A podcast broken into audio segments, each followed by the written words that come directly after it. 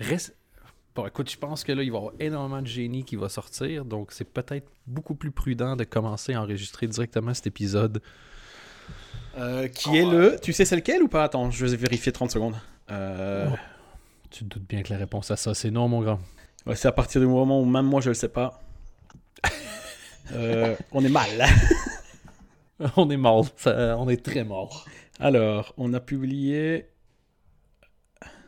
L'épisode. Ben, c'est le 14. Non, attends, mais non, c'est pas possible. On n'a pas fait de 16 Euh, Ben, Il y en a un qui a été fait, mais qui n'a pas été publié aussi. Ouais, ouais. Suite à une... euh, Donc, c'est le 14. Suite à une, une, une gagnonnade. Une ga- non. Utilisons les mots. Euh, tu peux clapper. Alright. Donc, euh, 14, t'as bien dit, c'est ça? Saison 6. Saison 6, épisode 14. The Geniuses are back. Avant de être parti. Mais bon, voilà. Saison 6, euh, épisode 14. J'ai l'impression qu'on est une série américaine pour laquelle il n'y a pas eu de sondage depuis 11 ans.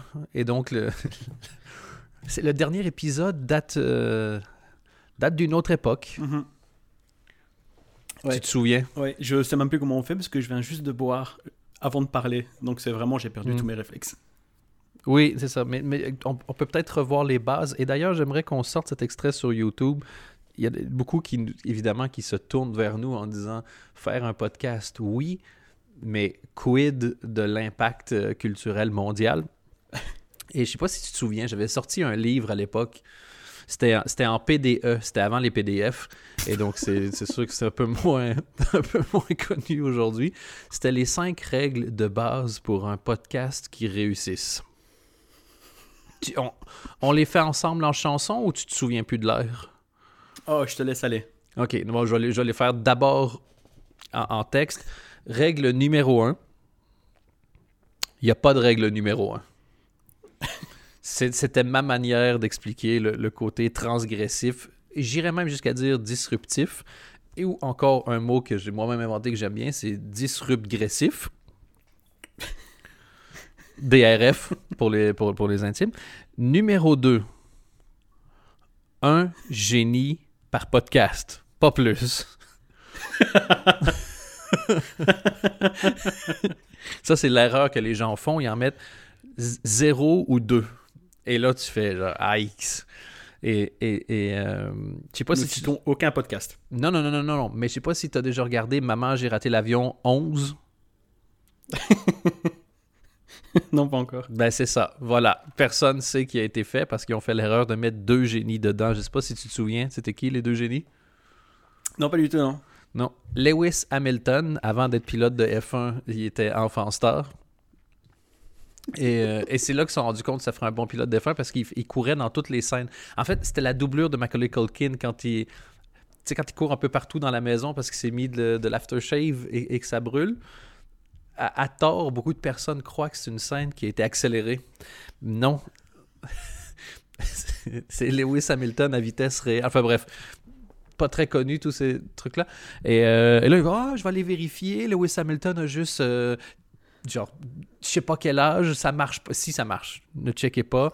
C'est un anglais, quand tu traduis en, en, en livre sterling, ça- avec les Américains, ça marche. C'est comme euh, l'âge des chiens, faut faire fois, fois 4,5. Oui, c'est ça, mais le- ça dépend des années, de la température ambiante. Parce que, avec, avec le froid, les matériaux se compressent et avec le chaud, ils s'étendent. C'est la même chose avec le temps. C'est pour ça que dans les pays chauds, les gens sont plus lents. C'est parce que le temps est stretché. Et, euh, et, et quand il fait froid, je sais pas si tu as remarqué à quel point les gens, mettons, qui sont tout nus dehors, marchent beaucoup plus vite quand il fait froid. Oui.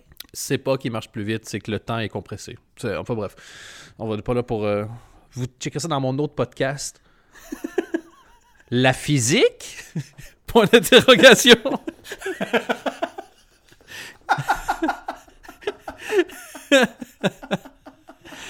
Bon, les trois dernières, c'est plus simple. La gorgée d'eau, c'est après avoir parlé, ni avant ni pendant, mais ça, c'est Ouais, ouais.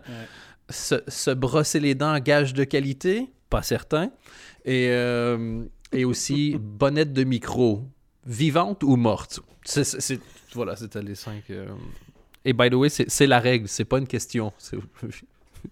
D'aide de micro, vivante ou morte. Donc voilà. Ah là là.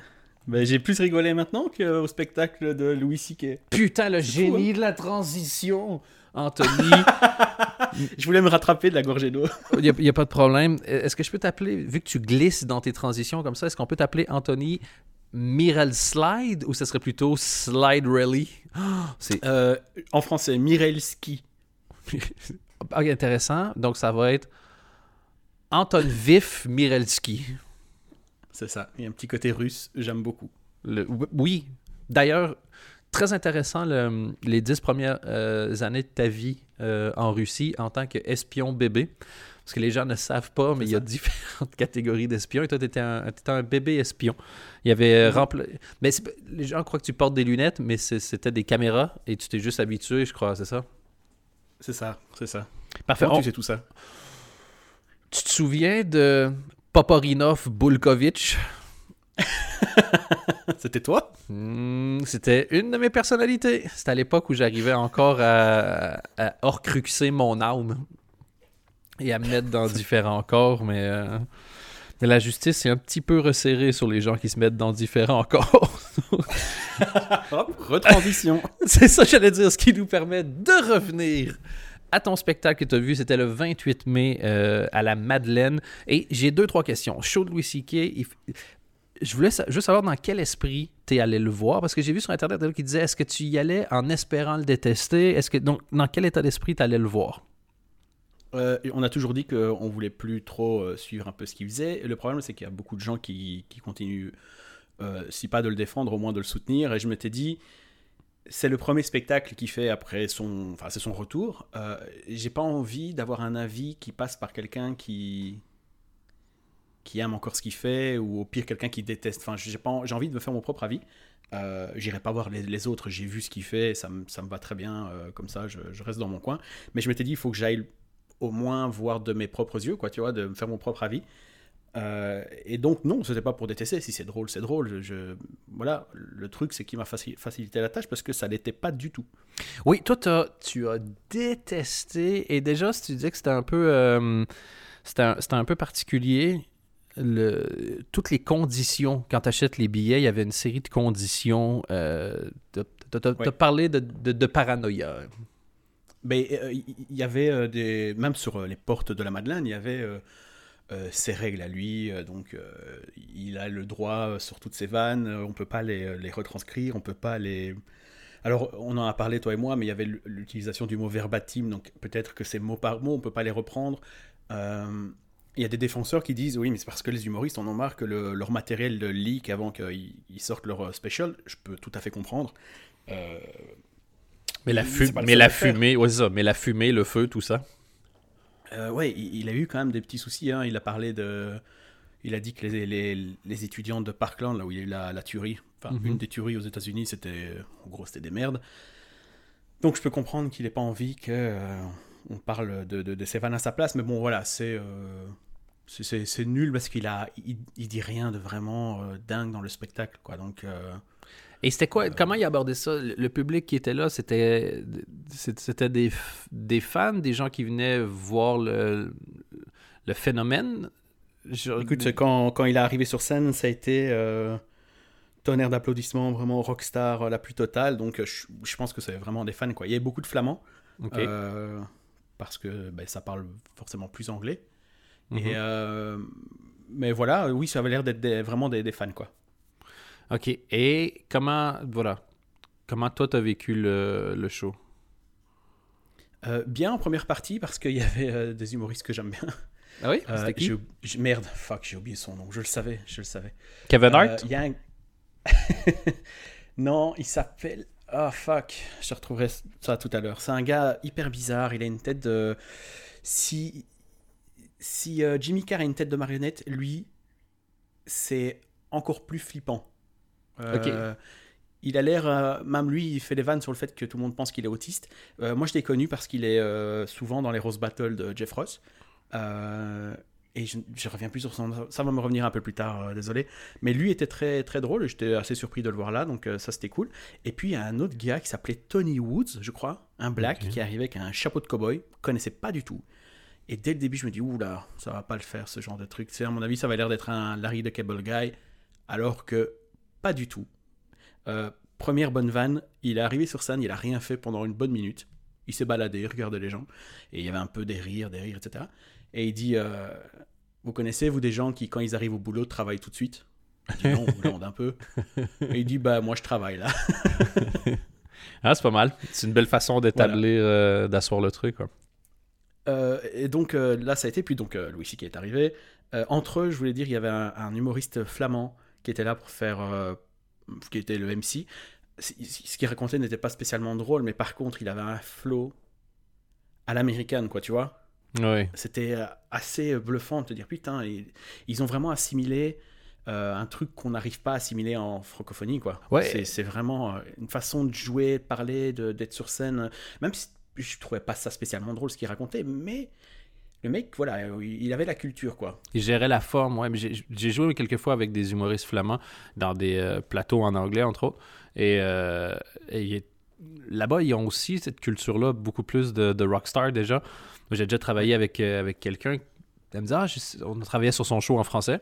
Elle dit, j'aimerais ça quand même que tu viennes voir ce que je fais en flamand. Comme ça, ça, te donne au moins un- un- une idée de l'esprit que j'essaie de reproduire. Et elle me dit, en gros, bah, tu peux choisir les dates. Là. Je fais quatre fois le Lotto Arena en verse. Fait, euh, OK, je savais pas qu'il y avait un comedy club qui avait le même nom que la grande salle. Tu vois.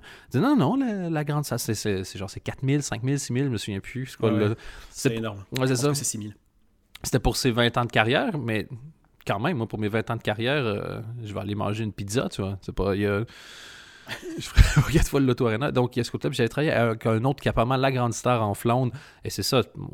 Il avait fait genre 25 minutes en anglais, mais on m'aurait dit que c'était un Américain. Dans le sens justement de cette culture et de ce flow-là, j'aurais fait Oh oui, évi- évidemment. Oui, c'est vraiment un truc, euh, il faut le voir en fait pour, euh, pour se rendre compte à quel point ce que j'essaye de répéter euh, maladroitement et de façon assez énervée de manière générale, c'est qu'on n'arrive pas à voir ça en français. quoi. On a beau essayer de toutes les manières, on n'arrivera jamais. Euh, Il y a quelque chose là-bas, c'est culturel. euh.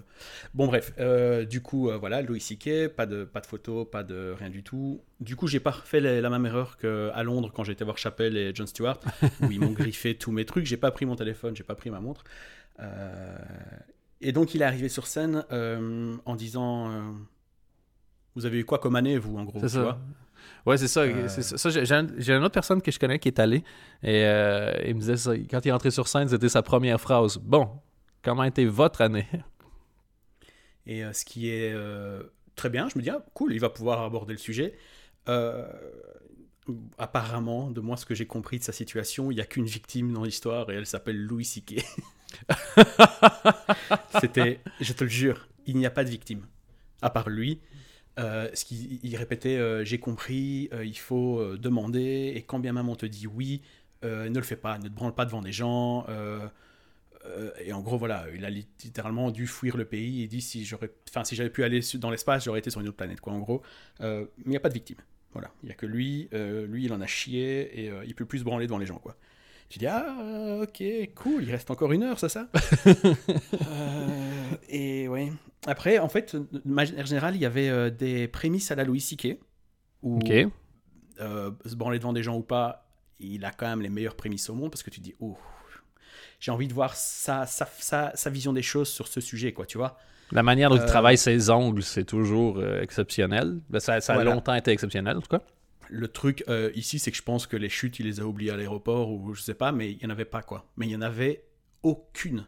Il a développé un beat qui était. C'est vraiment le truc où j'ai éclaté de rire. C'est sur le fait qu'on puisse plus dire le mot retard. Mhm. Euh, et euh, le truc qui m'a fait rire, c'est qu'il dit pendant des années, on a dit aux retard qu'ils étaient retard. Les retard ont assimilé le fait qu'ils étaient retard. Tu vois Mhm. et il dit maintenant, on doit expliquer à des retards qu'on peut plus dire retard et que c'est un nouveau mot. il dit vas-y leur expliquer. Enfin bon bref. Euh, ça c'était, il y avait une idée derrière. C'est pas la, la- la meilleure idée qu'il ait eue de sa vie, mais il y avait, il allait au bout de son de, de sa prémisse, quoi.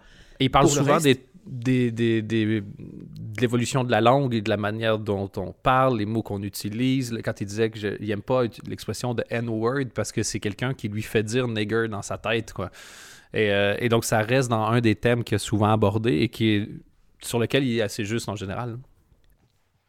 Euh, Il y avait une vibe euh, du dernier spectacle qui n'était pas son meilleur, le live at the Comedy Store. Il y avait plus ou moins cette vibe-là, sauf que le live at Comedy Store, même si c'était pas mon préféré, était oh, drôle. Mais il refait la voix de, de sa prof qui avait un accent de Boston, je pense, très très prononcé. Enfin bon, bref, il refait ce genre de choses. Mais le reste, vraiment, en toute honnêteté, juste en tant que fan de comédie, il n'y avait rien. C'était le vide intersidéral, quoi. Euh, il avait des, blagues que je trouvais minables. C'était des vannes. euh, les Robins des Bois auraient pu faire ces vannes. Dans le sens où les Robins, ils devaient faire un spectacle tous les jours euh, à la télé, euh, je sais pas combien de minutes ils avaient, et t'as pas le temps. Tu vois, si, si, si, si c'est pas ça, c'est rien. Donc, euh, the show must go on, quoi. C'était ce genre de, de, de façon de, de voir euh, le monde et de façon de, de faire des vannes qui étaient mais tellement datées. Euh, un, un bête exemple, je sais pas si je t'en ai parlé en, en, en message, mais il raconte à un moment donné à quel point les chiens sont bêtes. Et euh, tu, tu peux jouer avec un chien, il ira tout le temps récupérer la balle que tu lui lances. Et des fois, tu lui lances rien et il croit que tu as lancé quelque chose. C'est tout. Et tu te dis, what? Ah, Ok, ça s'arrête. mais il est où Ouais. là? Il va, ça, ça va nulle part, quoi. Et je dis, mais euh, ouais, non, ça, ça ne va pas. euh. Et, euh, et du coup, je pense qu'à un moment donné, il l'a senti sur scène. Enfin, j'avais cette impression-là. Euh, du coup, c'était shock value, quoi. À la fin, euh, il l'a pas fait sur cet exemple du chien, mais pour rebondir, il aurait pu dire euh, fucking Jew dog, euh, euh, fag, euh, this dog is a fag, enfin, tu vois. Ok, Je ouais. dis, ouais, mais là, ça devient juste des insultes pour. ouais, c'est pas une chute, quoi. C'est juste un gros mot. Il n'y a pas de. Mais les gens rigolaient quand même. Et j'avais l'impression vraiment d'être avec des frat boys, comme je te disais. euh, parce que c'était. Hey, il a dit PD. et vas-y qu'on se high five. Tu dis, ouais, mais il n'y a rien derrière. Toi, c'est un écran de fumée, quoi. Oui, parce que ça, ça peut, ça peut être un gag une fois. C'est- parce que c'est le principe de, de non-joke joke. Mais ça peut pas être que ça. C'est le genre de truc qui est l'épice, c'est pas le repas principal. Sinon, ça n'a aucun intérêt. hein. D'ailleurs, mini parenthèse Euh, sur ces chiens qui nous rapportent Oui, n'importe quoi. Ils sont toujours contents qu'on lance leur- leurs choses. Le- C'est juste vrai pour les chiens. Moi, j'ai un ami qui a acheté un nouvel iPhone, puis pour lui faire plaisir, je l'ai lancé en disant Va chercher Et euh, pas la même réaction. Pas la même réaction du tout. Déjà, il n'a pas été le chercher, et, euh, et- et- et sa queue n'a pas bougé. Voilà, juste. Si le. Louis C.K. de 2019 entend cette vanne, il va te dire euh, Who is this guy? He's a genius. C'est bon. Et euh, donc voilà, donc toi, ça t'a permis de clore. Euh, Euh, mais je vais juste te donner un, deuxième exemple sans vraiment rentrer encore une fois dans les détails. Mais à un moment donné, il, demande au public si, euh, ce qui est très rare d'ailleurs, qui s'adresse au public, mais bon, bref, euh, si ça arrivait de, de faire des pranks. Et euh, il y a quelqu'un qui raconte une bête vanne qui fait, bon, bref. Euh, et Louis C.K. raconte une vanne qu'il a fait à un de ses potes, pas dingue.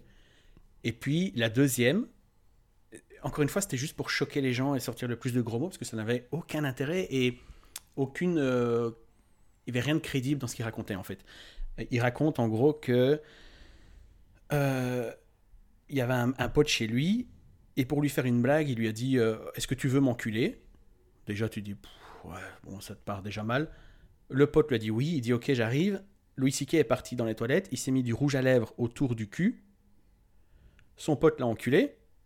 Et après, quand il est rentré chez sa femme, ce gars-là s'est fait engueuler parce qu'il avait du rouge à lèvres autour de la bite. Voilà. Ouais, ok, ouais. Qu'est-ce que ça raconte ça, ça enfin, C'est. C'est les grosses têtes. Enfin, tu vois, c'est. euh, C'est Bigard.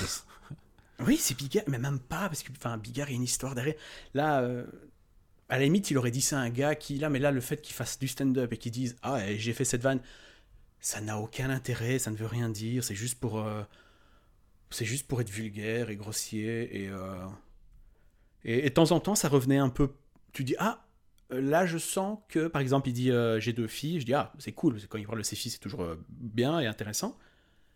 Et là, il a, été, il a pris 50 ans dans la gueule euh, avec une seule vanne. En fait, il dit euh, J'étais dans un de ces grands magasins, là, je ne sais pas quoi. Et il dit H&M en fait. Tu dis ok, bon, si tu connais pas H&M, c'est un peu bizarre. Ah, c'est ça. Tu sais que c'est pas vrai. Oui, tu connais, toi. Voilà. Et puis, il dit qu'elle a voulu acheter un boyfriend jean. Et il dit, ouais, maintenant c'est à la mode. Et tu dis, ouais, putain, mec, on est en 2019, quoi. Les boyfriend jeans, ça existe depuis des années. Et, euh, et il dit, voilà, il y a des gamines qui mettent ça et qui disent, I want to be fucked. Euh, c'est à moi, à mon boyfriend, etc., etc. Tu dis, ouais, bon, bah. T'es juste devenu un vieux con, en fait, complètement dépassé. Alors, je sais pas si c'est parce qu'il a. Voilà, je suppose que ça, quand même, de, son côté, ça n'a pas dû être rose tous les jours non plus, tu vois. euh, tu te manges quand même plein de critiques dans la gueule et tout, juste qu'elles soient justifiées ou pas, c'est au- autre chose. Mais je veux dire, je suppose que son quotidien, il n'a pas été dingue euh, non plus. Mais quand bien même, quoi. Euh, Qu'est-ce que c'est que ça? Enfin, que tu, tu... il- il- si c'est ça son retour, vraiment, moi, je, je suis pas mécontent de lâcher l'affaire, quoi. Parfait. Et euh, les gens à la sortie avaient l'air contents? Mhm. Les gens disaient que c'était un peu moins bien que d'habitude, mais euh, de manière générale, les gens étaient assez satisfaits. Il a joué 50 minutes, 55 minutes, ce qui est court euh, pour un show à 38 balles, mais euh, euh, ouais, je pense que globalement ça a plu quoi. Il a parlé un peu de façon détournée mais de Blanche Gardin, donc il dit qu'il a une copine à Paris, donc les gens dans la salle disaient ah je crois que c'est Blanche Gardin. Donc voilà, c'est devenu il y avait plus un côté attraction de cirque, tu vois, de on, vient voir la nouvelle bête et, et la comédie passait un peu au second plan, quoi. C'était un peu le, le ressenti que j'avais. OK. Et parlant de, de, de Blanche Gardin, je t'ai vu réagir. euh, C'était au Molière, je crois. Il y avait eu deux interventions que tu as l'air d'avoir euh, pas particulièrement appréciées. C'était Farid et, euh, et, et- et Blanche Gardin. Et j'ai absolument pas suivi ce qui s'était passé. Tu peux raconter? Euh, ouais, juste pour clôturer sur Louis C.K., euh, on- donc on m'a dit effectivement, été voir là-bas, été voir ce truc, je savais bien que j'avais pas aimé, ce qui est faux. Non, vraiment, j'aurais été euh, totalement honnête, ça a été euh, bien. Et j'étais avec ma copine qui a son propre avis évidemment. Wow, wow, wow, pas- wow, wow. Ah bah 2019. Hein. non, Non, non, mais je veux dire, elle, elle, elle, elle aimait bien Louis C.K. aussi, mais je veux dire, sur le moment, elle a pas trouvé ça terrible, quoi. Elle a un peu plus rigolé que moi. Euh, euh, mais après, quand on discutait, on disait ça ne menait quand même à rien. Ses prémices tombaient souvent à plat et effectivement, on était plutôt d'accord. Donc, euh, c'est pas, c'est pas de la mauvaise foi de ma part. J'étais pas là, là dans un esprit de on va descendre le gars. Moi, je trouve pas ça très très bon. Euh, et Blanche Gardin. elle a reparlé de Louis C.K. en fait, c'est ça, je me souviens plus, c'était il y a déjà un petit moment. En gros, elle a dit que elle savait pas qu'il se branlait devant les gens, un truc comme ça? Je me souviens plus en fait, désolé. Ah, moi, moi ok, ben, désolé de te piéger comme ça en live. Non, j'avais juste regardé parce que c'est euh, Visorek qui présentait et, euh, et je suis tellement content pour ce, gars. Alex Vizorek, qui, moi j'ai toujours connu comme étant quelqu'un qui adorait travailler, qui faisait tout. Il y a des gens pour qui c'est toujours pénible, et puis il doit faire ci, il doit faire ça. Chaque fois que je le vois partout, lui, il est toujours content. Il, est- il y a un côté tellement euh, naturellement mondain. D'habitude, mondain, il y a un côté un peu euh, genre péjoratif, limite à dire ça, de quelqu'un qui aime la. Mais lui, tu vois, à chaque fois que je l'ai vu, soit dans des soirées, dans des émissions, dans dès qu'il parle de ces trucs, il a le sourire, il reste, il, il aime autant les trucs culturels que le fou. Enfin bref, il travaille beaucoup. Et à chaque fois que je le vois passer une étape ou réussir quelque chose, ça me fait toujours plaisir. Donc j'avais juste suivi un peu parce que je savais qu'il avait été euh, choisi pour animer les Molières et je trouvais que ce qu'il est, sa personnalité fonctionnait totalement avec ça. Et tout ce que j'avais revu après, en dehors des choses sur Usac que j'avais regardé, c'était juste toi qui avais réagi aux interventions de Farid et de Blanche Gardin. et et j'ai dit, putain, faut que Mais en Blanche parle. Gardin, c'était. Moi, je trouvais ça juste. euh, C'était pareil, en fait. C'était choqué pour choquer, mais à un moment donné, tout le monde fait Ah, c'est Blanche Gardin, euh, c'est dingue ce qu'elle ose dire? Mais moi aussi, je peux monter sur scène et dire euh, Allez tous enculer vos mères. Ça n'a rien de choquant. Enfin, c'est de l'humour de- d'enfant, euh, de, de cours de récré, quoi. C'est. Je, je sais pas. Et Farid, alors, mais Farid. Farid, il va falloir à un moment donné une intervention, je sais pas quoi. Moi, j'ai vu un truc de lui. La seule chose que j'avais vu de lui, mais j'avais vraiment bien aimé, c'était quand il parlait de le- du, du, du Burkini. Puis il disait que ce qui le faisait chier là-dedans, avec les, les commentaires de tout le monde, c'était c'était qu'il sentait, euh, genre, c'était que les, les- genre, gros, les, les gens de facho, quoi, le- l'obligeaient à défendre le Burkini à la base, parce que- et qu'à la base, il était absolument pour ça. Et c'est ça, moi, qui me dégoûte. Vous m'obligez à défendre un truc pour lequel je suis pas spécialement, genre, euh, militant à la base. Et je trouvais que le point de tu m'obliges à être contre toi, euh, était chouette. Ça, c'était chez Ruquier, mais il y a quelques années. Et je. Ouais. voilà, ça, j'avais vraiment bien aimé, mais j'ai jamais rien. euh, je je suis pas retombé sur autre chose de lui, tu vois. Ah, mais moi, c'est cette fausse euh, cool attitude. euh, on dirait qu'il est tout le temps sur une plage quand il parle. Enfin, je. Il parle avec, il parle avec des tongs. Ouais, il parle, ouais, c'est ça. Et là, il faut voir l'affiche de son nouveau spectacle. Je pense que ça s'appelle Hexagone. On dirait un parfum, en fait. C'est tout blanc avec une photo de lui en noir et blanc, euh, euh, un rectangle vraiment centré, comme ça, avec écrit Hexagone, Farid. Tu dis, what, mec Oh, t'es pas Chanel numéro 5, t'es juste un humoriste. Il faut pas non plus faire euh, Farid dans Incontrôlable, tu vois. Mais bon, euh, quand même un terrain entre les deux, quoi. Euh, je, je, sais pas. Et, et ce truc qu'il a, qu'il a fait au Molière, c'était pas drôle en fait. Et du coup, il dit Ah, Regardez comme il a mis les gens mal à l'aise dans la salle parce qu'ils sont tous blancs et il est noir. Je pense peut-être que c'était peut-être le cas pour quelques personnes, mais de manière générale, c'était très très malaisant. Et bah, du coup, tu rigoles pas, quoi, tu vois, que ce soit blanc ou noir ou euh, ce que tu veux. C'est pas drôle, c'est pas drôle, tu vois. Donc, euh, et, et- et c'est quand même le seul gars qui a pris un blanc pour une victoire un blanc, un trou dans, son, dans, dans la réaction du public, je veux dire, euh, comme une victoire. Il s'est dit, hé, j'ai bien mouché là. ouais, Ou, ok, c'est une façon de voir les choses. Ouais, moi, je trouvais pas ça très très drôle. Le, je, je veux qu'on parle une demi-seconde de. On parlait de choses choquantes, justement, réussies ou pas. Et je sais que tu l'as regardé aussi, et t'es allé plus loin que moi, évidemment, dans les trucs que tu as regardés, mais je suis tombé sur Netflix totalement par hasard sur euh, les History Rose Battle de Jeffrey Ross. Et moi, j'ai vu celle avec euh, sur euh, Freddie Mercury. où t- Ouais, genre Kurt Cobain qui réagit, David Bowie qui réagit.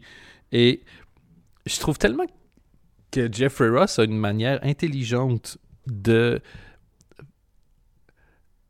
En gros, de, de- de tirer tout le jus de ses concepts. Tu vois, à la base, il était drôle dans des roasts, puis aujourd'hui, il, a roasté des villes, il a fait des shows où il roastait des prisonniers, il, fait History Roast Battle, il fait, il fait des concours de Roast Battle, il continuait de faire les roasts, là, on en a vu moins récemment forcément, mais, mais je trouve ça tellement fou.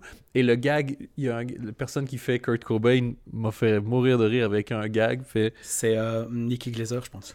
Ah, c'est des les- Ok, ben, je- Et quand. elle dit, euh, Ou c'est quelqu'un qui lui dit ça à elle, il disait genre gros fuck you Kurt Cobain, à cause de ton suicide, on a dû faire semblant qu'on aimait Pearl Jam pendant des années. Et- alors que j'adore Pearl Jam, j'aime vraiment vraiment bien ce qu'ils font, mais la, la joke, moi, je la trouvais tellement drôle. Donc, euh, c'est agréable. euh, Et toi, t'as vu le, le Rose de Anne Frank, c'est ça? C'est le, ouais, c'est euh, c'est c'est choquant, mais il y a de l'idée derrière et du travail, tu vois. C'est ce que l'autre il a pas fait sur scène. Mm. Euh, C'est-à-dire que ils avaient, il, il a été roasté par Hitler. Euh, je sais plus quel président et, euh, et- attends, j'ai oublié le troisième gars. euh. Je me souviens plus trop. Mais Anne Frank, c'est Rachel Feinstein qui est très très bien. Hitler, c'est Gilbert Gottfried. Ah oui, ben oui. qui hurle. Il hurle avec sa petite moustache. Et c'est pas aussi dingue que ça aurait pu être, je trouve. Ils auraient pu aller plus loin, mais le fait que ça existe, c'est déjà une vanne tellement parfaite Oui, c'est ça. de roaster, roaster euh, Anne Frank. Enfin, je, je- je- T'imagines quand même la réunion, fais, bon, qui on met, quelqu'un propose Anne Frank. La première réaction de tout le monde a probablement été genre. on est-tu ça? Ugh. Ugh. Et après ça, ils ont fait un groupe sur WhatsApp où tout le monde envoyait juste genre le smiley avec les yeux ronds puis une barre à la place de la bouche. Genre. Ouf. À un moment donné, ils se sont dit, bah fuck Mais, euh, it. Ils disent, on qui pourrait le roaster? Hitler? Et là, ils se sont dit, bon, pff, au point où on en est.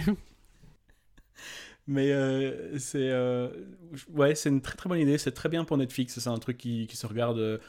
Moi, je mets ça en fond, je fais autre chose en même temps et, euh, et voilà. Mais euh, et, euh, ouais, très très bon, très très bonne idée en fait. Et- Et, du coup, je me demande un peu pour pour Louis C.K. s'il va réussir à vendre son spectacle, s'il va en tirer quelque chose déjà. Et est-ce qu'il va le vendre sur son site? Je je sais pas trop. Je j'en ai pas la moindre idée.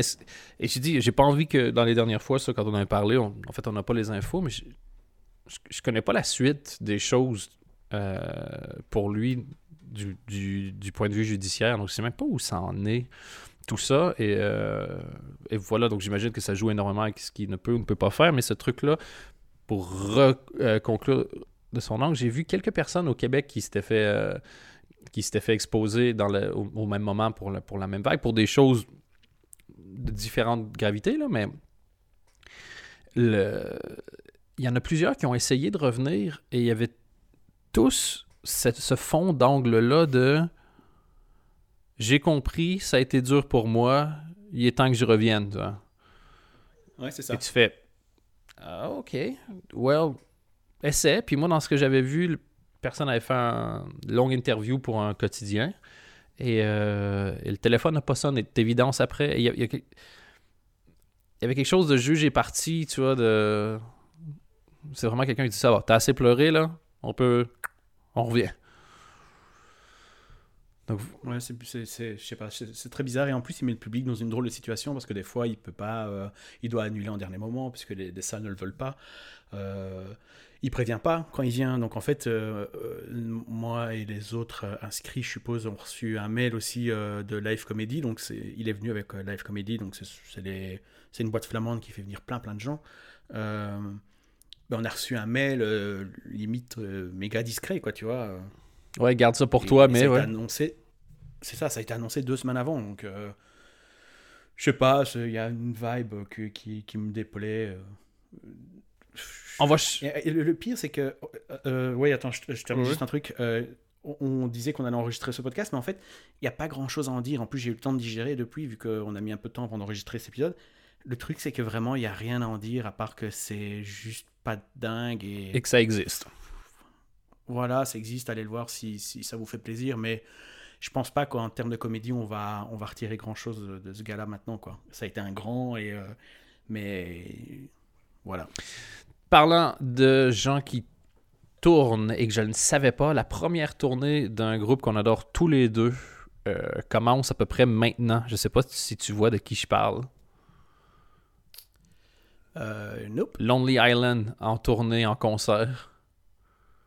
Ah putain, oui, mais ils passent pas chez nous. je Non, non, non. euh, et- ils, ils euh. font 15 dates aux États-Unis. J'ai regardé et, et le plus près qui passe de chez moi, c'est euh, Boston. Donc c'est 4-5 heures. Mais je peux pas y aller parce que genre le lendemain, je commence un nouveau boulot euh, en radio d'ailleurs. Mais, euh, mais j'ai vu ça, je fais What? J'ai regardé des interviews parce que je suis tombé, comme la plupart des gens, par hasard sur leur, euh, leur poème visuel, comme ils l'appellent eux-mêmes. Sur les, T'en as pensé quoi? Ah, ben, mais moi, je connaissais les gars. Donc, j'imagine que pour moi, c'était vachement plus drôle que pour ceux qui savaient pas qui était Mark McGuire, Jose Canseco, puis la situation des Aces d'Oakland dans les années 80, tu vois. Mhm. Mais moi, j'ai adoré ce truc. J'ai trouvé ça drôle. Je trouve ça tellement drôle qu'ils choisissent euh, ce sujet-là. Peut-être juste pour remettre en contexte en deux secondes. Euh, baseball, dans les années 80, il y a une équipe qui s'appelle donc euh, qui existe toujours, qui s'appelle les Aces d'Oakland. Et si vous avez vu Moneyball avec Brad Pitt puis Jonah Hill, ça parle de cette équipe-là. Et en gros, c'est une équipe avec un minuscule budget. Et donc, la seule manière pour elle de gagner, c'est d'avoir des joueurs tout jeunes qui, qui étaient déjà un haut niveau de performance. Parce qu'après ça, il n'y avait pas les moyens de se le payer, puis ils devaient l'échanger contre d'autres jeunes. Et voilà. Le film Moneyball, justement, c'est ça. C'est qu'ils prennent des analystes, un analyste statistique pour essayer d'avoir une bonne équipe, même s'ils n'ont pas un, centime.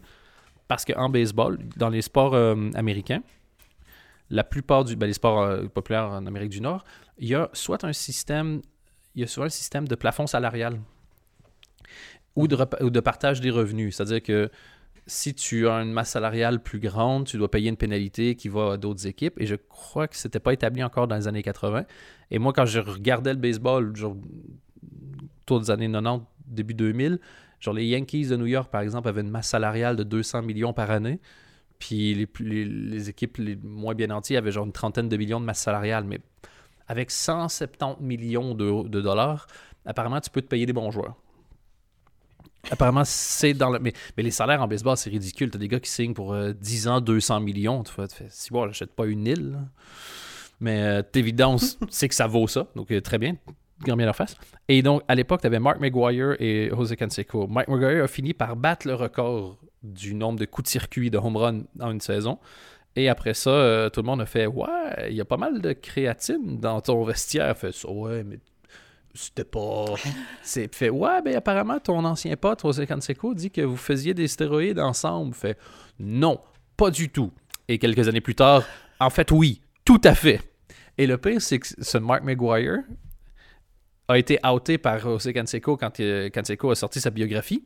Et genre, il pas vraiment prévu McGuire qui écrivait que lui, que eux faisaient des stéroïdes ensemble. Et, euh, depuis ce temps-là, ils se parlent plus des masses, apparemment.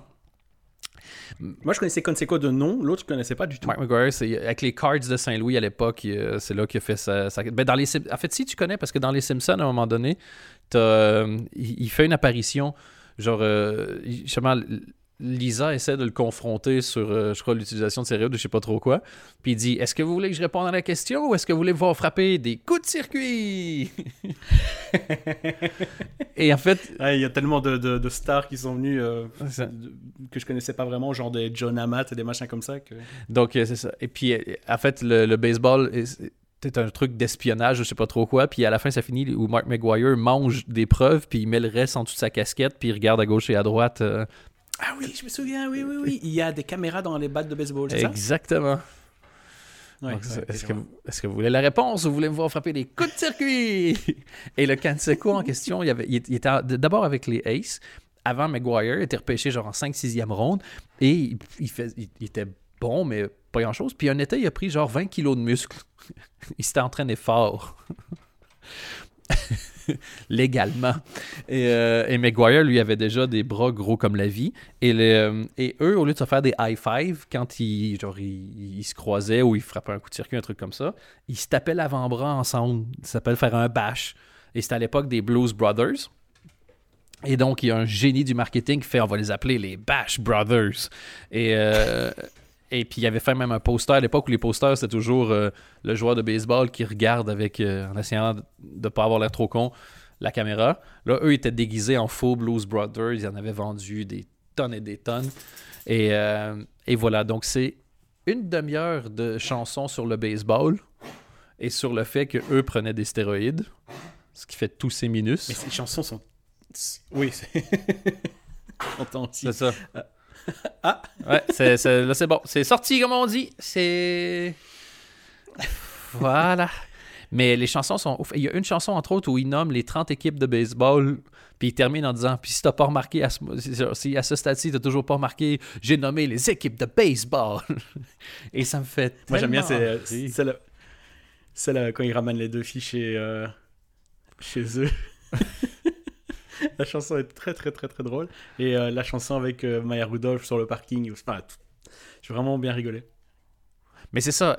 Donc, en gros, si vous voulez juste trouver ça un peu plus marrant, ben, je je pense avoir raconté l'essentiel, mais sinon, tu lis un article sur l'histoire des Bash Brothers, puis tu le regardes après. là. Sinon, c'est c'est drôle, mais c'est plus weird que drôle, mettons. Ben oui, et c'est aussi le fait que ça existe qui est drôle. Euh, et puis, ça fait un nouvel album des Lonely Island parce qu'il y a l'album sur, euh, sur iTunes. Donc, euh, ça fait des Ah, petites ouais. chansons à réécouter. Parce que la première où il dit euh, They call me chanson Ah oui. est vraiment bien en fait. And they call me Mark. non, and I'm Mark. they call me Jose. And I'm Mark.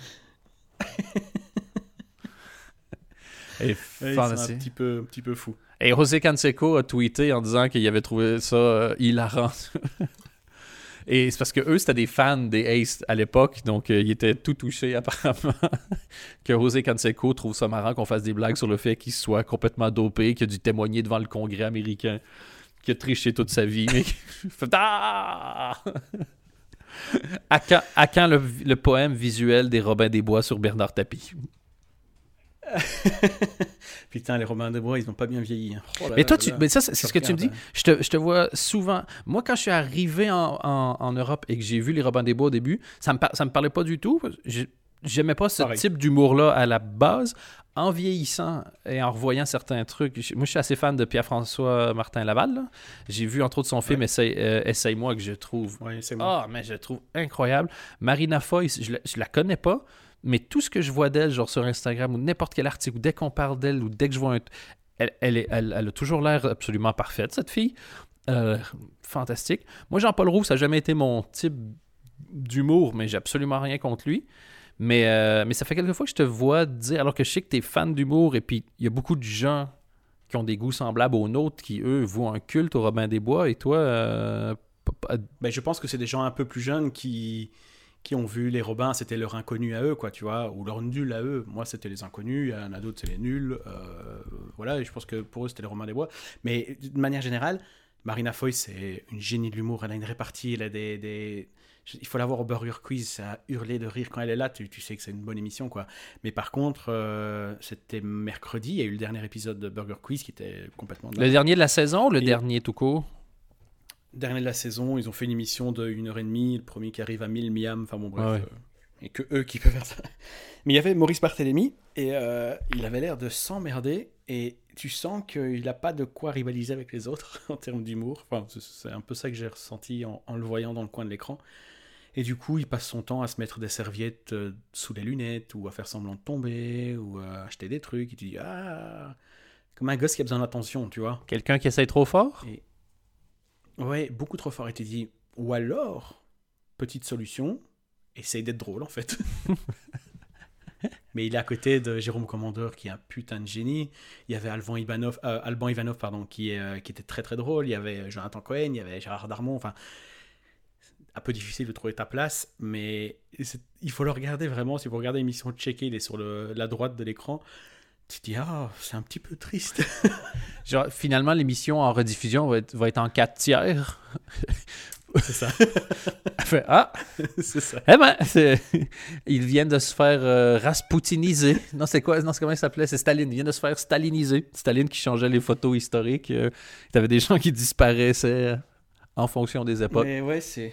Voilà, c'est pas. Après, ça n'a jamais été ma cam, mais bon. Euh, Ce qui pose la question est-ce que Staline était le premier Instababe à utiliser Photoshop? Est-ce qu'il s'appelait Instaline? Est-ce que c'était ça? Si Staline était sur Instagram, d'office, c'est Instaline. Est-ce que tu veux qu'on fasse un poème visuel sur Staline? Moi, tout ce que je fais maintenant, c'est des poèmes visuels. je fais plus rien d'autre que. Je vais pas, je vais pas pisser, je fais un, poème visuel sur le compost, tu vois. C'est, tout et voilà. D'ailleurs, je crois que je vais mettre mon nouveau euh, Instagram handle, ça va être at poème visuel. Je vais le faire en live. Non, parce que je suis sur Skype sur mon téléphone et me connaissant, je risque de raccrocher. Donc je. euh, ça fait quand même longtemps qu'on n'a pas fait de podcast et euh, on a des vies euh, très très chargées en ce moment, mais euh, tu as vu d'autres trucs? Oui, ben en fait, il y, a quelque chose que je, voulais parler avec toi.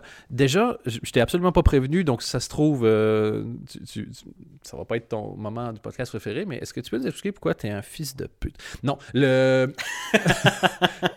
Alors? C'est ça, raison. je sors mon livre. Non, j'avais deux points euh, dont je voulais parler avec toi. Trois points pour être précis. Un, j'ai l'impression que récemment, tu, euh, tu, es, tu es beaucoup plus dans, dans, dans, dans, dans la colère. J'ai l'impression que quand je suis tes posts, il y a beaucoup plus de, de, haine et de colère. Et, et, j'ai l'impression pourtant que tu es dans une bonne période de ta vie. Et on s'est moins parlé récemment, effectivement, parce que ça continue de. de, de, de voilà, on a autre chose à foutre que ce putain de podcast. Mais le. on n'est pas Flaubert, nous. On fait Oh, regardez, je fais un podcast. Wow, ça veut dire que ta carrière média va vraiment bien. travers, Dan. non, ah, mini parenthèse, j'ai vu euh, Flaubert rencontrer Kevin Smith et ça m'a rendu tellement heureux d'imaginer la joie qu'il devait ressentir euh, et, et, c'était cool. Mais par contre, ce qui m'a un peu dégoûté, c'est que j'ai écrit au premier degré, genre que j'étais content pour lui. Très peu de réactions sur Twitter. quand je l'insulte, là, là, ça vit plus. Donc, euh, J'attendais que quelqu'un souligne le fait que c'était un compliment ou un truc gentil pour dire que putain, je me suis fait pirater mon, mon compte Twitter et ça et c'est pas arrivé et ça m'a ça déçu. C'est un peu ça en fait ce qui se passe sur mon compte Twitter, c'est que quand je mets quelque chose de bien de positif, personne, tout, enfin, tout le monde s'en branle. Euh, je suis aussi une bête de foire comme ça qui euh, venons voir euh, sur quoi il vient de s'énerver donc. Mm. C'est peut-être ça en fait. Je pense que mes tweets énervés remontent un peu plus à la surface. Mais non, il y a plein de trucs que j'ai bien aimé. J'ai regardé deux, deux specials sur Netflix. J'ai pas fini. C'est pas arrivé depuis. Excuse-moi, on, arrive à tes specials, mais je dois juste dire que j'ai un nouveau projet pour toi. Ça s'appelle Anthony Mirelli Roast le reste du fucking monde. et, c'est- et en fait, c'est juste des gens qui te filment vivre. Euh, vas-y, euh, vas-y pour le, ce que tu as regardé. Moi aussi, j'ai regardé, j'ai regardé le special de Jesselnick que toi, tu avais vu en live. Et, euh, et, ou- et- oui, et ma réponse, oui, évidemment. Et c'est tellement beau son dernier 10-15 minutes. Le- quand tu parles de Oui. choquer, mais aller quelque part avec ça, c'est euh, très beau. Il parle en gros Moi, de. j'adore, c'est- Il est allé Ouais, euh, ouais. aider une, une- Il est allé avec, une amie, euh, en gros, la soutenir pendant qu'elle se faisait avorter. Quoi. Et euh, waouh! Quel... il- il- Autant de violence et que ça reste délicat et subtil, c'était vraiment très beau. Moi, c'est sa fascination sur le fait de faire tomber des bébés qui me fait hurler de rire. Mais je trouve ça. Et en fait, du coup, en revoyant, j'ai revu le special sur Netflix. Et, euh, et du coup, j'ai réécouté des anciens parce que, encore une fois, on se répétera jamais assez. Mais il n'y a rien qui passe mieux en audio que du Jason Nick. C'est, Ah, euh, man! Ça, puis du Daniel incroyable. Tosh. Ça, puis du Daniel Tosh. C'est les deux en, en audio, c'est exceptionnel. Et du coup, j'ai réécouté. Et il parlait déjà, en fait, euh, de temps en temps de faire tomber des bébés. euh, je, je sais pas, je trouve ça tellement bête, tellement drôle. Mais son special est très, très drôle. Il y a des, il y a des beats un peu plus longs. Et. euh, Ouais, moi, je suis absolument, absolument fan, quoi. Mais j'ai vu. Euh, Oui, vas-y. Non, non, si j'allais dire, c'est quoi les deux autres que tu as vus? J'imagine que tu as vu Wanda Sykes. J'ai vu Wanda Sykes. Et? Euh, j'ai pas encore regardé, je l'ai mis dans ma liste. J'ai adoré. C'est de l'humour à l'ancienne. Et c'est pas. un- c'est- Il y a rien de péjoratif dans ce que Non, ça fait du bien parfois, ça. Ouais, il n'y a pas de fioriture. Et déjà, j'adore cette meuf. Je trouve qu'elle a une personnalité qui. genre, C'est comme les podcasts qu'elle a fait avec Conan. T'as envie d'être ami avec elle, quoi, tu vois. Et elle, elle te regarde un peu, genre, ouais, je- non, me touche pas, enfin, casse-toi. je vois pas pourquoi. Sa Et, euh, voix est elle- exceptionnelle. Incroyable. Elle joue dans The Other Two, donc la série avec les, les, les deux New-Yorkais qui, qui ont un petit frère qui devient le nouveau Justin Bieber. Elle est euh, la. Pas la manager, mais je pense la directrice de la maison de disques ou un truc comme ça. Elle est très très bien. Mais euh, ouais, le, le spécial est euh, hyper drôle. Elle aborde des sujets. Elle, elle commence sur Trump et tu dis, ah non, merde, euh, pas Oui. cette route-là. Et en fait, ce qu'elle dit est drôle. Et puis, elle passe à autre chose. Quoi. Mais il y a un truc qui m'a fait vraiment vraiment rire, c'est qu'elle dit. euh, on est en train de payer des de la sécurité pour Tiffany Trump, tu vois. Il dit, même Trump ne sait pas qui est Tiffany Trump. Elle, dit, elle- elle devrait juste avoir un garde qui la suit en Segway, tu vois. Enfin, genre un mall cop. et, euh, Kevin elle est mariée James. à- Oui, c'est ça. Elle est mariée à une Française et, euh, et, et du coup, elle raconte un peu sa vie de couple et tout. Et je trouve ça vraiment, vraiment bien. Sa venue à Paris quand elle a on lui a présenté tous des fromages qui puent et sa façon de décrire aussi le fait qu'elle est noire, sa femme est blanche, euh, et que ses enfants ont eu des poux, mais apparemment chez les noirs il y a très peu de poux, tu vois. Et du coup elle sonne à toutes ses amies en disant c'est un truc de blanc, on est bien d'accord, tu vois. elle dit ouais ouais je vais passer à la pharmacie l'acheter, mais on est bien d'accord que c'est votre truc à vous parce que moi j'en aurais jamais.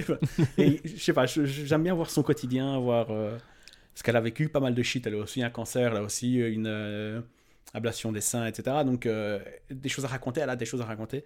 Et elle le raconte très très bien et c'est très très agréable. Et c'est une des meilleures dans les, euh, dans les reaction shots, on va dire, pour jouer le, le, le, le dégoût. Vraiment le What? Oui. Genre le. comme tu disais, là, casse-toi, recule, je veux rien avoir à faire avec ça. Et il n'y a rien à faire. La, la comédie étant aussi beaucoup avec les reaction shots et, les, et, et la manière de jouer, elle, elle, elle peut. Justement, n'importe qui me dit Ah, je fais un sketch sur les fromages français qui puent. Tu fais Ah, super, je- vite, allons tous dans la DeLorean, rire en 58. tu vois. Mais elle, je m'en fous de ce qu'elle dit. Je veux, je veux la voir être, être dégoûtée par les fromages qui puent. C'est ça qui va me faire Oui. rire. Oui. Et c'est comme, genre, au Québec, j'ai souvent parlé de lui, mais Jean-Marc Parent, il raconte une histoire. Quand il raconte ses histoires hyper longues, sou- très souvent, en gros, il se moque des gens, mais qui sont ses amis et qui sont dans la salle, puis il se moque autant de lui. Et, souvent, il va toujours faire cette tête-là de y aller dans une situation, puis il comprend pas ou, ou ça fait aucun sens pour lui. Et il y a toujours cette espèce de tête, genre, euh, les yeux semi-plissés, la bouche ouverte, de Hein? Comment? Hein? Et il le fait tellement bien, et de lui qui, qui persiste dans, dans, dans, des, dans des trucs. Et le- il dit qu'à un moment donné, il y a un de ses amis qui s'était. Il dit quand tu vieillis, il y en a qui sont un peu plus coquets que d'autres. hein. Puis il y a un de nos amis qui s'était fait reposer des dents. Mais Ah oui, oui, tu l'as déjà expliqué, je crois. il dit, il arrive, on joue au poker, puis quand il arrive, c'est déjà, Ta! ça nous pète d'en face, on voit rien que ça. Donc, ils ont fait tous comme si on l'avait pas vu, puis il passe la soirée à sourire, puis à sourire. Puis à un moment donné, il dit, vous remarquez rien? Il fait, remarque rien? Qui sont voit rien que ça? T'as les dents de toute ta famille dans la gueule ou quoi? tu veux ça te poser des dents? On le sait, il n'y en avait pas à ta taille. Et c'est que des. Tu vois, ce, ce côté-là du. Un peu fish out of water dans sa propre vie. là. Et Wanda Sykes, c'est- moi c'est ça, c'est son dégoût. Qui... Il y en a qui sont drôles, c'est Bill Burr quand il est fâché. Elle, quand. euh, Voilà. Bill Burr qui fait un Ouais, sketch sur les fromages qui puent, tu fais non. Tu fais ah, puis on met ça dans notre bouche. Eh, Voilà. Mais euh, elle a un truc aussi où elle, euh, elle se critique beaucoup. Elle dit qu'elle vieillit, elle doit mettre peut-être un, masque pour dormir parce qu'elle fait de l'apnée. euh, elle a mal un peu partout, etc. Et du coup, elle explique qu'elle doit. Enfin, quand elle va dormir, elle dit Putain, ma, copine qui est plus jeune que moi, euh, elle doit voir un de ces trucs. Et du coup, elle mime le fait de dormir, mais d'être un peu dégueulasse et d'avoir cette machine et tout. Et le dernier mot du spectacle, c'est Tu veux t'asseoir sur mon visage? Ah, super. ça fait du bien. J'avais eu ça avec euh, Joe Rogan quand j'avais regardé son special qui est sur Netflix.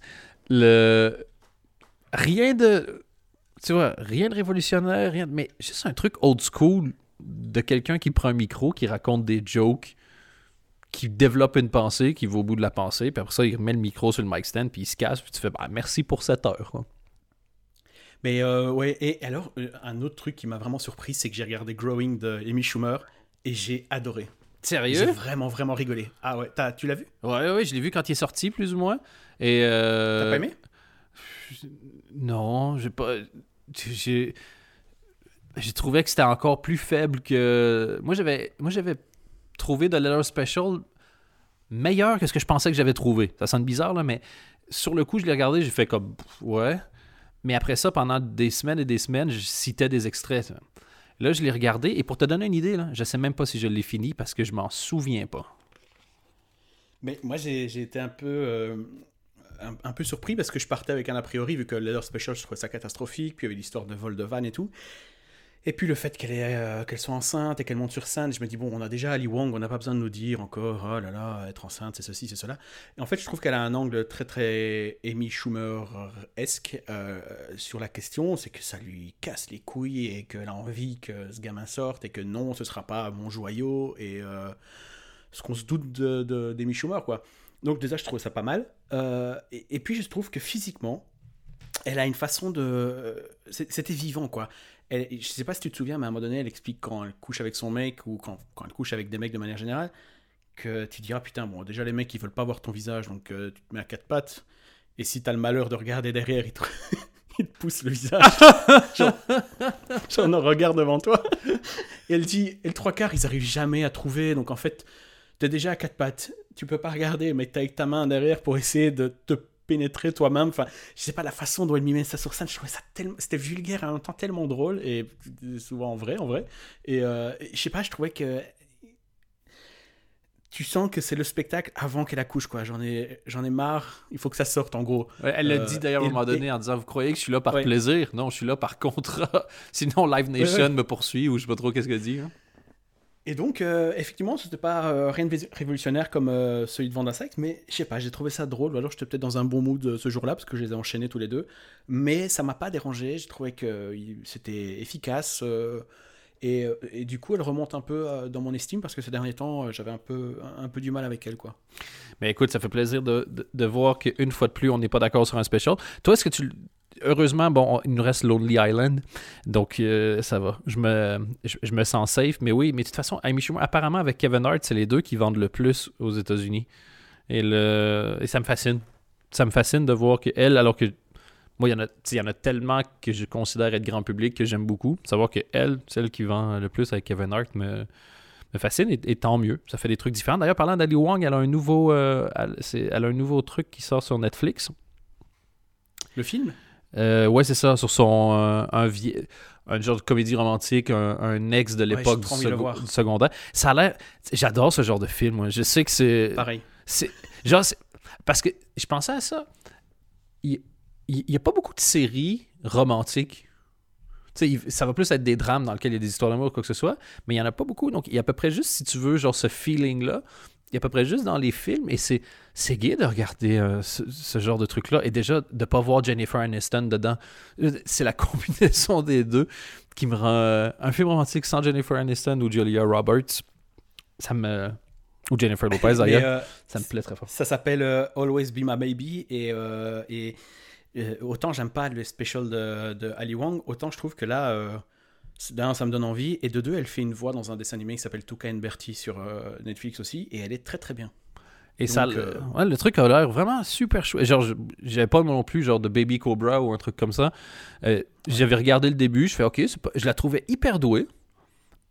Mais tu sais, des fois, c'est juste pas pour toi. Ça fait, ah, voici un excellent steak. Non, merci, je suis vegan. je suis vegan de Ali Wong. Et, euh, et quand je- donc, j'ai vu les pubs passer. Puis, genre, la première fois, je fais, oh, OK, tant pis. Puis, à un moment donné, genre, même, t'essayes de cliquer, mais tu subis quand même quelques secondes. Puis, je fais, ben putain, une pub que j'ai pas envie de voir me donne envie de voir ce film avec une actrice qui, à la base, je pensais pas m'intéresser. Donc, je trouve ça super bien joué et je trouve que je, je lui dois, genre cosmiquement parlant, le fait de regarder son film. And now you owe me, bitch! Et euh, Jennifer Aniston va être dans un film avec Adam Sandler que j'attends mais avec une impatience euh, non dissimulée.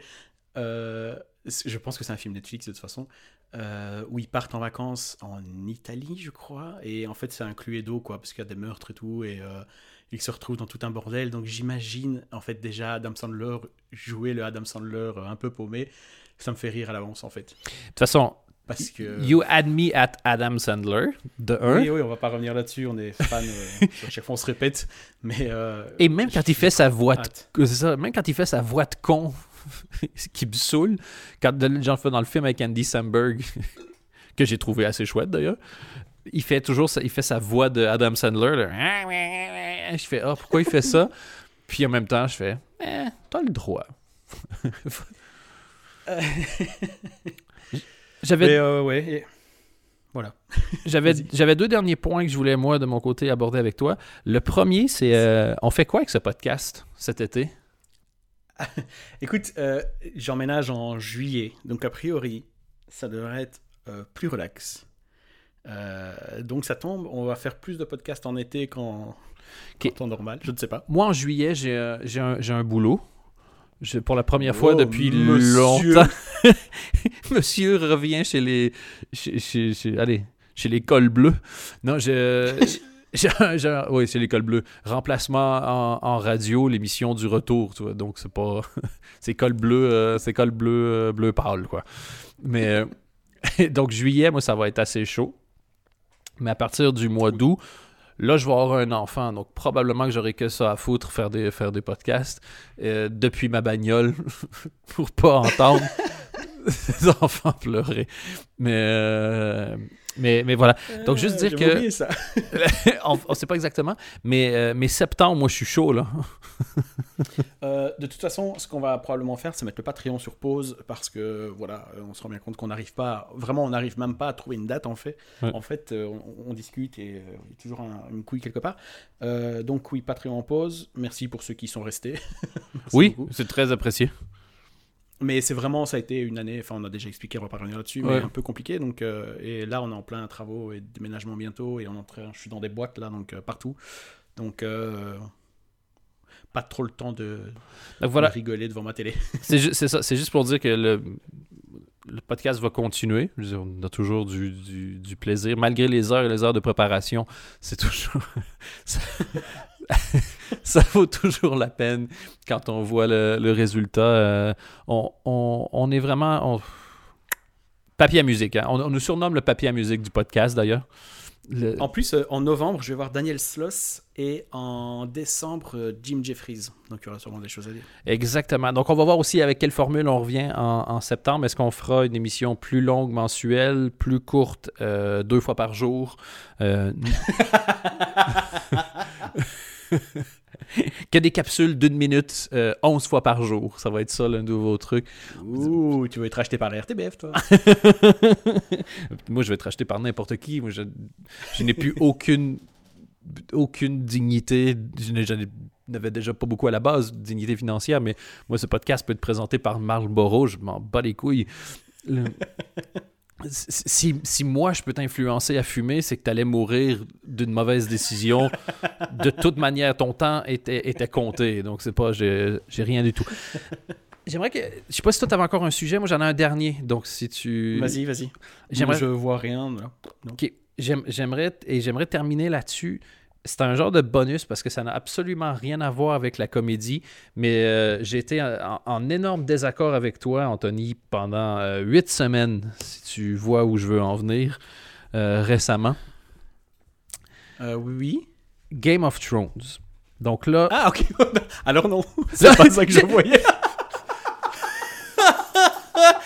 Putain. Les, les mecs qui ont une vie, les mecs qui ont une vie de chiotte, quoi. Fait, tu vois, quand je t'ai détesté pendant 8 semaines, évidemment, Game of Thrones, ok, non, j'avais 11 autres idées en tête.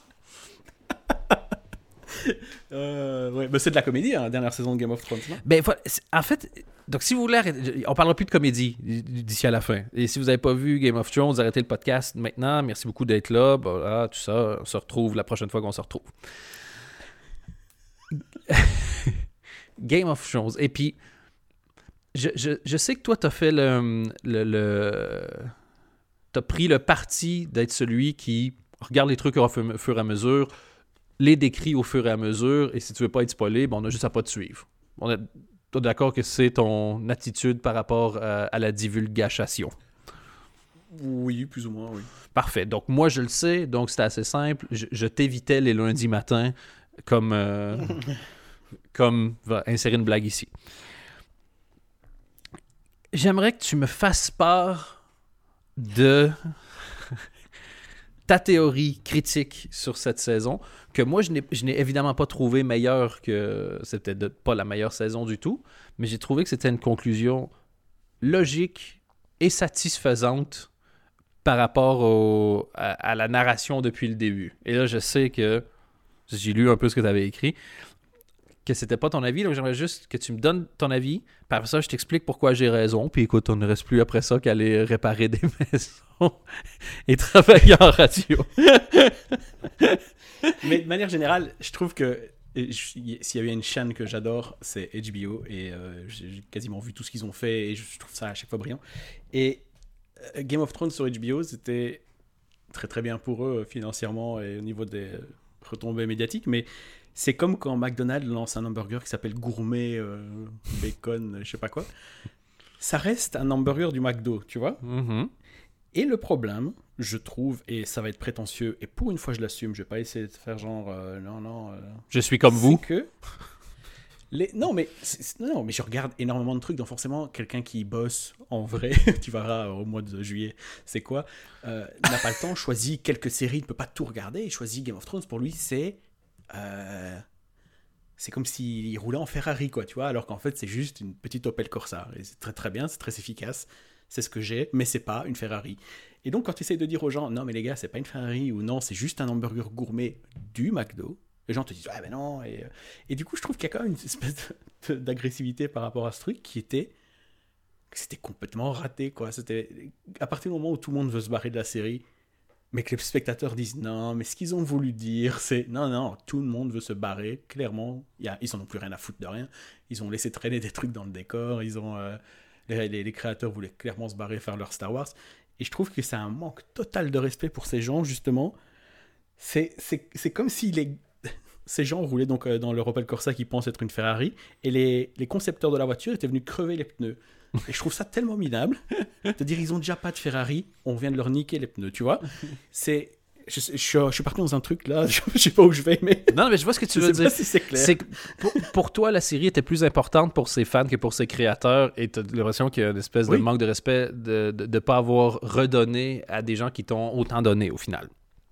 Et surtout quand tu vois, j'ai vraiment, là vraiment c'est du premier degré total, de la panne pour les fans parce que je me dis merde quoi, c'est se faire traiter de la, comme ça, c'est bah, pas cool, surtout quand t'as mis euh, quasiment 9 ans de ta vie dedans et tu t'es investi les, toutes les semaines, t'as as lu des trucs, des théories, tu t'es peut-être intéressé aux livres euh, qui sont quand même euh, des, des fameux pavés et tout et tout. Ah, il faut être très intéressé pour les lire, oui. Moi, j'en ai acheté un et ça fait quelques fois que j'essaye de le lire et, euh, et, et l'abandon est hâtif dans le marathon. J'ai pas le temps de tuer que je suis déjà avec mon hamburger gourmet du McDo, c'est sidelines, puis euh, je fais Nope, it's gonna be Harry Potter once again. Et donc voilà, et je trouve que du coup, discuter même des épisodes, c'était. Je sais pas ce que toi, t'as vraiment bien aimé du coup. En fait, moi, ce que j'ai, ce que j'ai aimé, c'est le. En fait, ce que j'ai aimé puis ce qui m'a énervé en même temps, le. Je, je- je- ce que j'ai trouvé qui avait été sous-estimé, moi, pour le coup, par les fans, c'est ce qu'il faut pour faire un bon épisode de quoi que ce soit. C'est une heure. C'est ouf. C'est, je veux dire, on a travaillé sur des projets. Je veux dire, t'en as vu des putains de films, t'en as vu des scénarios, t'en as vu des projets qui, sont, qui ont jamais abouti, t'as vu des bonnes idées qui ont fait des mauvais. T'en as vu. Donc, arriver à faire un bon épisode de quoi que ce soit, c'est dingue. Une bonne saison, c'est incroyable. Mais ils ont réussi à toujours topper le truc, tu vois. Puis genre, ils ont fait... je- et- et- et ils, ont, ils ont fait all-in, puis all-in, puis all-in, pour peut-être un des épisodes les plus célèbres étant le, le- le Red Wedding. Pour moi, ça, commence plus ou moins quand ils tuent Ned Stark, où tu dis comme « Holy shit! » Ils ont tué leur personnage principal, qui est hyper ballsy, et qui là te met dans un truc où tu dis « Ok, je connais, pas, je, je connais plus les codes.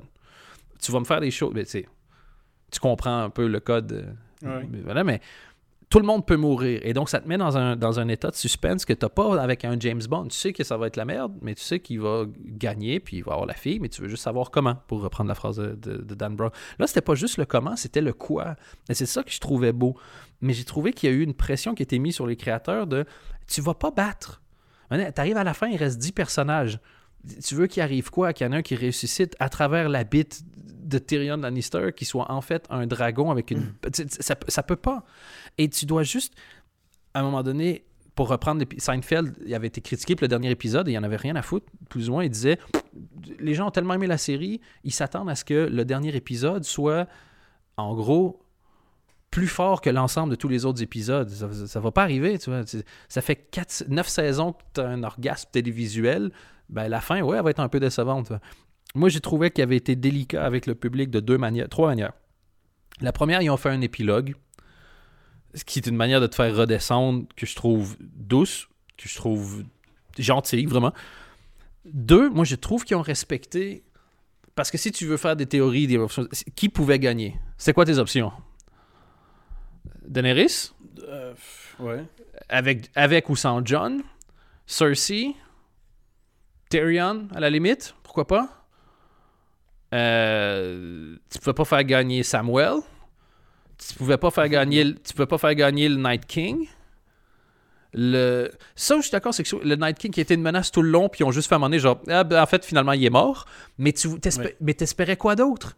C'est ça le truc, c'est que tu t'es tellement habitué à faire confiance que la série allait blow your mind qu'à un moment donné, tu fais, ouais, mais Chris, c'était soit ça, soit Lost, là. Soit il se réveillait, puis il était dans le rêve de Hurley, qui était un purgatoire du rêve d'un autre, ou peu importe. là. Oui, mais tu euh, s'attendait à quoi? C'est pas, c'est pas pour autant que ça peut pas être bien, tu vois? Ben, moi- j'ai tr- j'ai trouvé ça. Moi, je trouvais que. Pour moi, Daenerys, moi, je l'haïssais. Que je trouve qu'il faisait semblant d'être euh, noble, alors que. Je trouvais qu'il te montrait son obsession du pouvoir vraiment grandissant, qu'il avait établi le doute et que ça pouvait que finir quasi de cette manière-là. Il y a aussi le fait qu'elle sait pas jouer et qu'on a commencé à comprendre que lever un sourcil, c'est pas jouer. et, son stare. et- voilà. Je trouvais que la fin pour Tyrion était très belle. Moi, le moment où j'ai eu peur, c'est quand Sam Tarly propose la démocratie, puis je fais Ah, Jesus, non. Please. Et puis tout le monde se fout de sa gueule. Je fais Ok, c'est bon. Ça, c'est quand même. Moi, j'ai. Bran, c'était le personnage que j'ai toujours le moins aimé la seule raison pour laquelle j'aime le personnage de Bran, qui est le Three-Eyed Raven, c'est pour la joke de Jesselnick, dont je crois que j'ai déjà parlé dans le podcast, je suis pas sûr. Où t'as Jesselnick qui avait juste vu un tweet d'un enfant qui était tombé, genre du deuxième étage d'un super- d'un mall, puis il a fait He's the Three-Eyed Raven now. qui est mon tweet préféré à vie. Voilà, je rigole souvent en y pensant. Mais il est.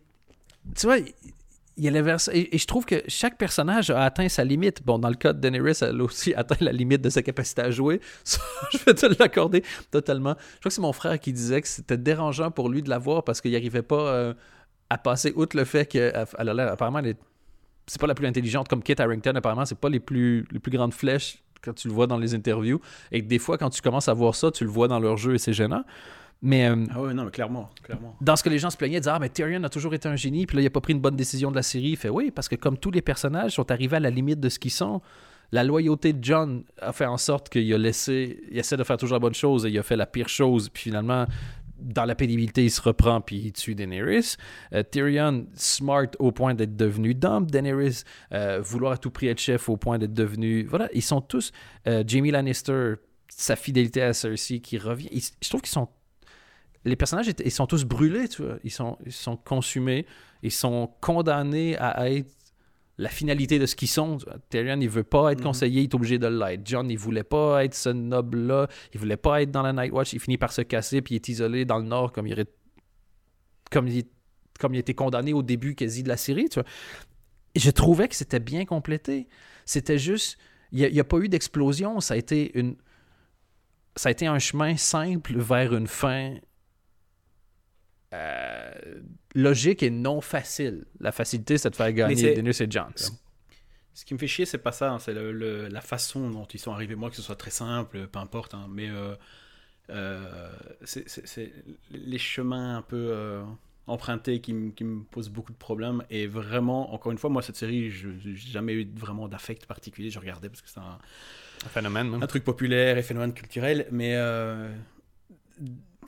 c'était pas mon délire et j'étais assez content de voir la fin venir parce que je me dis bon on est débarrassé quoi.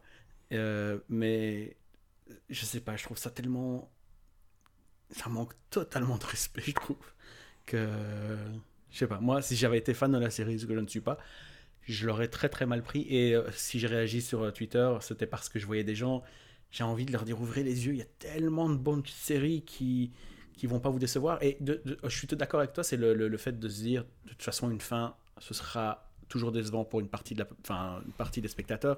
Euh, Il y a le cas des, des Sopranos aussi, il y a Lost forcément, il y, a, enfin, il y en a plein. D'ailleurs, Jason Alexander, donc, qui jouait euh, dans Seinfeld, a, a posté un tweet en disant euh, Je sais c'est quoi et je suis avec vous de, Oui, de tout cœur, en gros, tu vois, donc il supportait le truc, quoi. mais c'est ça. Puis, je veux dire, t'as été déçu, à la limite, t'es déçu par une saison. Tu fais, OK, ouais, OK. Mais sauf que les, les sept autres saisons, tu les as vécues. T'as eu, t'as eu 100 heures de télé. Moi, j'aime bien les trucs épiques comme ça. Je, je veux dire, moi, quand il sort un nouveau Avengers, je suis hyper content. J'aime, les blockbusters. J'ai aimé Mad Max. Je- ça me fait plaisir. c'est ça. Et je, je, je, je sais pas. Je trouve que d'un côté, des gens qui disent Ah, mais genre, euh, j'ai pas vu, et je veux les taper les 7, les Fast and Furious, tu vois, juste pour ce plaisir. Ah, mais ça manque de scénario. Fait oui, puis un film de Woody Allen manque d'explosion, tu vois, c'est pas. Sois au courant de ce que tu regardes. Je regardais Game of Thrones parce que je trouvais qu'il y avait euh, déjà. Il y avait un beau dé- grand déploiement. Euh, il y avait énormément de personnages. C'est un truc qui me plaît, moi, les, les, les, les épopées. Et, euh, et, et je suis un peu. ma- moi, ma tristesse est surtout de me dire, je, je sais pas quoi regarder d'autre. Genre, je suis à la recherche d'une autre épopée. J'avais essayé un peu de Westworld, mais pff, ça m'avait pas fait grand-chose. Handmaid's Tale ne m'intéresse pas. Donc, je sais que toi, tu connais plein de, de, de, de bonnes séries dans plein de types différents. Est-ce que tu as quelque chose dans ce style-là? Et, pas, et je m'en fous que ce soit avec des dragons et des épées, mais juste l'épopée euh, à multi-personnages en chorale. ouais. Je suis nul pour. Je, je regarde tellement de choses. En vrai, à chaque fois, on me dit c'est quoi ton dernier film que tu as vu? Je suis incapable de le dire. Et euh, je suis incapable de, de, de conseiller. Et puis, ça va me revenir dans trois jours et je vais me dire non, putain, il y a ça en fait. Non, et mais- ça, et ça, et ça. Et tout le monde s'en fout. Mais Je évidemment, mais je veux pas, évidemment, je veux pas que tu le. Je, je, je t'ai encore une fois, on- t'es pas prévenu. Mais, euh, mais si tu y penses dans quelques jours, c'est quoi C'est quoi C'est sur Twitter Ouais, là, le plus simple de te suivre? Twitter, Insta? Ouais, ouais. Mais Twitter. si- Twitter, ok, parfait. Bon, ben, si tu y penses, mets-le parce que je pense que c'est quelque chose qui, euh, qui va intéresser beaucoup de monde. Et, et moi en premier, j'en parlais avec mon frère l'autre jour en disant ça va, le truc va me manquer parce que c'est, c'est le fun, les histoires à 1000 personnages. Et c'est pour ça que les livres, Ouais, ouais, je vois ce que tu veux dire. dans un livre, c'est ça qui va être genre les romans de Romain Sardou sont super pour ça. Il y a 2000 personnages. Tu fais, OK, lui, il y a tant- et, et, de, et de voir tout ça arriver dans le, dans le goulot d'étranglement ensuite. Je trouve qu'ils ont éliminé, quand tu regardes le nombre de personnages qu'il y a eu dans l'histoire de Game of Thrones et qui arrivent à la fin avec ceux-là, c'est super chouette parce que c'est pas. C'était pas donné que ça allait être eux qui allaient, qui allaient survivre et qui allaient rester. ça. Et donc, c'est cool aussi de voir comment ils ont, ils ont fait atterrir le truc, je trouve. Mais, euh, mais voilà, mais je, je comprends ce que tu veux dire. Moi, je l'ai pas vécu comme ça parce que je fais pas partie de ceux qui ont fait une pétition pour redemander. Oh mon dieu. mais c'est ça. Et mon frère me disait qu'il y avait même des trucs où les gens euh, s'insurgeaient parce que ça rentrait pas dans genre une bonne définition d'un truc non genré ou je sais pas quoi, mais, mais vraiment genre une fiction doit rentrer dans ma vision du monde. Fait, ben t'as pas compris c'était quoi une fiction. Et, et je sais pas pourquoi, c'est peut-être le fait d'avoir écrit beaucoup de choses aussi qui, qui me fait Wanda Sykes ce genre de gens-là. Mais c'est pas parce que t'aimes quelque chose qui t'appartient. Genre, ah, regardez, oui, et- re- regardez les nouvelles règles de Facebook. Facebook, c'est coté en bourse une entreprise. Tu payes combien pour ça? Zéro. Ça vaut combien? Des milliards. Guess what? Si t'es pas le client, la vieille, bonne vieille phrase, t'es pas le client, t'es le produit. Puis si t'es pas content, t'es pas obligé. C'est légal de te désabonner de cet endroit-là. Tu, vois. tu, tu ne le possèdes pas, tu l'utilises. Et la série, elle est pas à toi. Tu la regardes. Et c'est surtout ce côté de. Il faut aussi regarder ce que. Enfin, savoir ce que tu regardes, quoi. Tu vois. euh, Je reprends mon exemple de l'hamburger. euh, Tu vas pas te dire euh, super, ils m'ont pas donné de fourchette et de couteau. Tu dis t'es au McDo, en fait, tu vois. Tu Ah ouais. te calmes. Tu vas pas sortir une pétition pour avoir des couverts. On s'en fout. Tu manges avec tes mains comme tout le monde et. Puis tu vas te laver, quoi. Je sais pas, je, je- mais peut-être parce que les gens aussi ne regardent pas énormément de choses, donc c'est un peu plus picky sur ce qu'ils regardent parce que ça mine de rien, quand tu as un travail et des enfants, ce que moi j'ai pas, euh, enfin j'ai un travail, mais je, travaille de chez moi, donc je sais Ouais. pas c'est quoi de rentrer tard, d'être fatigué, de regarder un programme avant d'aller dormir, c'est pas c'est pas la vie que je mène, donc euh, j'ai du mal un peu à, à imaginer, mais je peux comprendre que tu sois un peu plus attaché à quelque chose que tu regardes quand tu. euh, Oui, mais c'est comme le sport. Moi, quand mon équipe favorite perd, genre, je suis déçu. Puis après ça, j'éteins la télé. Puis après ça, la vie revient dans mes yeux puis dans ma tête. hein. Le point du divertissement, c'est que tu t'isoles. Ok, j'ai pas aimé ce truc-là, mais, mais tu vas faire quoi? Genre, t'étais quand même assis sur ton cul à regarder une série pour le 90% de la planète, à pirater une série pour laquelle t'as pas payé un centime, pour laquelle il y a eu des heures et des millions de dollars. Puis une fois, toi, t'as pas aimé ça, ben tu sais quoi? C'est pas vraiment important ton avis, en fait. Ah, mais tu sais ce que tu peux regarder? Ça n'a rien à voir avec euh, Game of Thrones, hein, mais il y a beaucoup de personnages aussi, et il y a, je pense, 5 saisons au total, et c'est brillant de la première seconde à la dernière. C'est une autre série HBO qui s'appelle Boardwalk Empire. Je sais pas si tu vois c'est quoi? Ah, ben je l'avais pas regardé justement, donc oui, je vais, euh, avec grand Avec, euh, plaisir. C'est sur la prohibition, c'est Atlantic City, c'est brillantissime. Euh, Il y a aussi pas mal de personnages, dont pas mal de personnages qui ont vraiment existé. C'est euh, incroyable. C'est une de mes séries préférées de ces dix dernières années. Et, euh, voilà. Et oui, un petit truc aussi, euh, ce qu'on est en train de faire là, en fait, on en parle depuis longtemps avec Dan. On se dit, oh, on aimerait bien parler des fois d'autres choses de comédie. Est-ce que ça vous peut-être vous intéresserait si on fait un podcast à part qui ne boufferait pas celui sur la comédie parce qu'on adore toujours parler de comédie et on a plein de choses à dire. Euh, mais ça pourrait être un projet dont on avait déjà parlé et euh, qui pourrait être euh, un bonus Patreon, je- j'en sais rien. Ouais, et pour être vraiment hyper premier degré, c'est j'ai juste moi j'ai fait des années des années de radio et je suis toujours fasciné de voir à quel point c'est facile pour moi de faire de la, de la radio avec toi et je me dis c'est quand même con, tu trouves pas ça super souvent des gens avec qui c'est ça, ça marche aussi bien. Donc ouais, moi quand chaque fois que tu me dis est-ce qu'on parlerait de tel autre truc, je moi je m'en fous, on peut parler de tricot si tu veux. C'est un de mes plaisirs, moi, c'est de faire de la radio puis quand on le fait ensemble, ça se passe bien. Donc euh, Bah ouais, dites-nous euh, si quand on revient, euh, on va essayer de réfléchir euh, cet été, voir comment on s'organise, parce qu'effectivement, euh, comme on disait, maison, travail, euh, enfant, j'avais carrément oublié que que oui, donc euh, ça va être euh, chargé, mais on finira par trouver, et de toute façon, enregistrer de temps en temps, on, on- on Bah ouais. fera de toute façon, donc on va peut-être juste simplement changer la, la périodicité du truc et assumer le fait qu'on n'est pas weekly depuis dès le début. l'épisode 1. voilà, donc c'est un peu Super. bizarre, mais voilà. Parfait. Ben écoute, euh, c'était vraiment cool. Je suis content d'avoir fait un, un épisode. Euh, espérant que celui-là va être publié, sans vouloir euh, critiquer. Euh, Oui, désolé. Désolé. On a enregistré un épisode il y a quelques temps et euh, j'ai fait une danne. J'ai perdu la partie de mon fichier et